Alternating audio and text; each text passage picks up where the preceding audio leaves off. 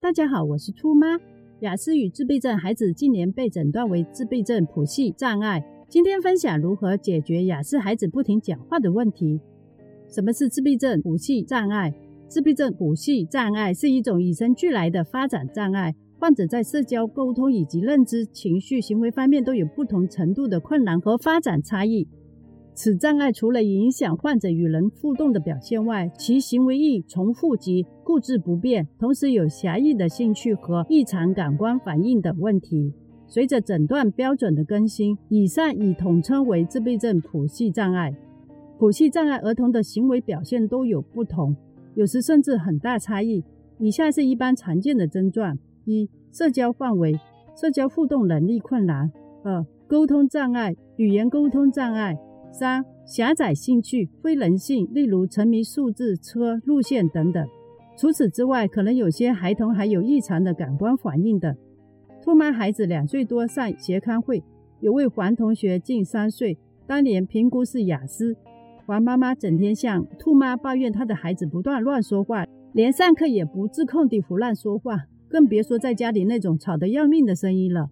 黄妈妈因此困扰了，也瘦了很多。兔妈为了帮黄妈妈分担忧愁，就想到自家孩子也有固执行为，例如不断在客厅转圈、推巴士、不断的推拉抽屉等。于是便建议黄妈妈用喷壶加水的方法。分享之前讲讲谈话的定律。最使人厌烦的讲话有两种：一是从来不停下来想想，另一种是从来不想停下来。以上两句话是不是让人感觉生气又好笑呢？您不用笑，即使是成年人也有这样的人。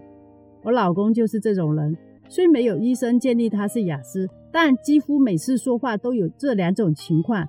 兔妈就传上这两段话给兔爸，他才会罢嘴。因此，我们需趁孩子小，尽快解决他不停说话的问题。借鉴兔妈当年做法：一、准备一个小的喷水瓶，装清水，冬天可装暖水；二、当孩子在一般吵闹、纠缠或语言过多时，又无法口头制止时，可先用喷壶喷孩子的手来介入。当孩子感觉到手湿了，便会停止行为。对于沟通能力弱的孩子，家长需要用图卡示意停止行为；对于语言能力好的孩子，需解释他刚才的行为不当，让他知道不应该这么做。三。孩童若进一步把错的行为扩大，例如大哭大闹或胡乱大说话，那么家长就用喷水瓶喷孩童的头发，让他停止行为。操作步骤与第二点类似。四、家长可以用手按摩嘴唇附近肌肉，或者按摩咀嚼肌来停止孩童不停讲话。原理是用另一种行为来终止替代不停说话。五。当孩童在固执行为中不断继续纠缠，或者胡乱大声说话，甚至出手打兄弟姐妹、丢东西的，家长就要执行高阶的行为，用喷壶喷孩童的脸来介入制止行为。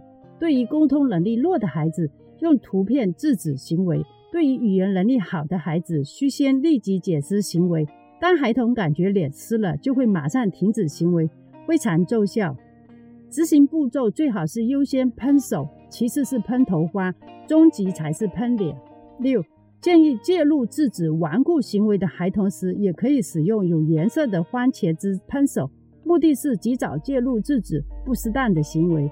此外，亦可用食用油加水来喷手，目的是转移孩子的注意力，让他去忙碌处理磨去粘住手上的油。以上的方法，黄妈妈执行了一段时间，某日高兴地告诉兔妈。黄同学乱说话的行为改善了很多。偶然再犯时，只要黄妈妈一拿出喷水瓶，孩子便立刻停止行为。可见，越早介入，越对普系孩童越有帮助。若以上资讯对您及孩童有帮助的话，敬请按赞、订阅、分享，让更多家长尽快看到方法，用于训练孩童进步。感谢您的时间，下集见。